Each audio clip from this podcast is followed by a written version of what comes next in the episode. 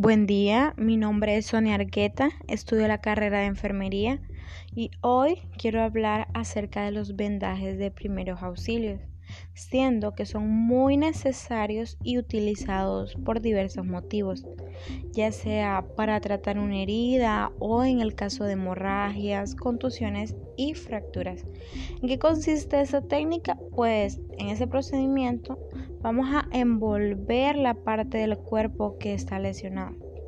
Suena algo sencillo, pero más adelante veremos si es así, ya que las hay de diversos tipos y también tienen que cumplir ciertas normas establecidas para realizar esta técnica.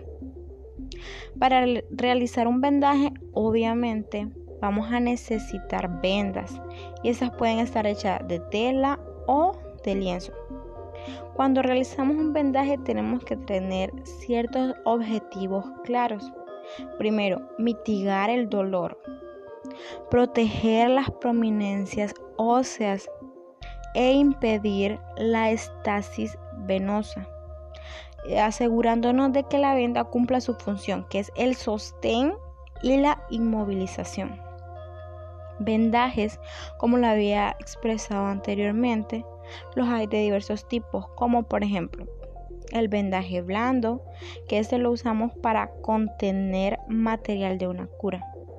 El vendaje compresivo, que se usa con el fin de favorecer el retorno venoso. El vendaje rígido, que este es un vendaje de yeso y lo utilizamos para inmovilizar.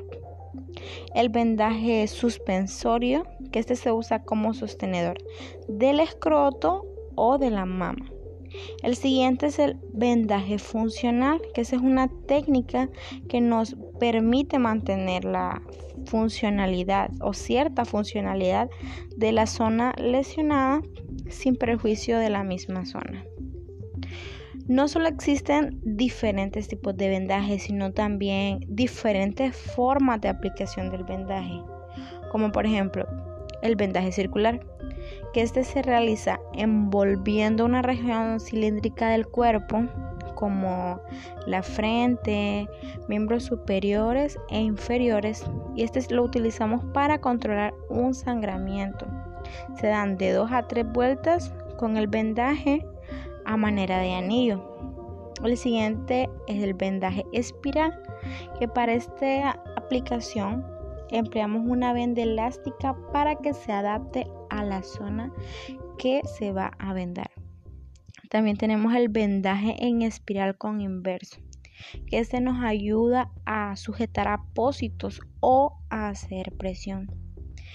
Otro tipo de aplicación es el vendaje en 8, que la aplicamos en las articulaciones, tobillos, rodillas, clavículas, etc. Y esta nos es útil para sujetar apósitos e inmovilizar. Está el vendaje recurrente, que aquí la venda la vamos a llevar de adelante hacia atrás y viceversa hasta cubrir totalmente la zona lesionada. Se le dan de dos a tres vueltas circulares para fijar en nuestro vendaje. Está el vendaje de axila y hombro, que este vendaje lo realizamos en forma de espiga ascendente. Se comienza con círculos de brazo y luego se hacen ocho vueltas cada vez más alto. La venda se pasa por la otra axila, cruzándose arriba del hombro y terminando en circular del brazo. Tenemos el vendaje de la muñeca que se realiza en circular si solo se necesita sostener un apósito. Ya si queremos inmovilizar la articulación, entonces pasamos varias vueltas de forma que abarquen la palma de la mano. Tenemos el vendaje de la mano, que este se realiza en forma oblicua desde la palma de la mano hasta la muñeca y luego terminamos cubriendo los dedos o también se pueden dejar libres. Eh, tenemos vendajes un poco más completos como ser el vendaje de cabestrillo, el de tórax y el de abdomen. En el de cabestrillo se mide el largo adecuado que vamos a necesitar y se amarra en sus puntas pasando el vendaje por debajo del antebrazo. Este lo utilizamos para sostener e inmovilizar el brazo. En el vendaje de tórax y abdomen lo realizamos en forma de espiral. Luego tenemos vendajes en extremidades más pequeñas, como los vendajes de pie, de mano y dedos, que se aplican, por ejemplo, en casos de quemaduras o heridas extensas. Claro que para aplicar todos estos tipos de vendajes antes mencionados, existen normas y condiciones generales para su realización, de las cuales mencionaré las más significativas.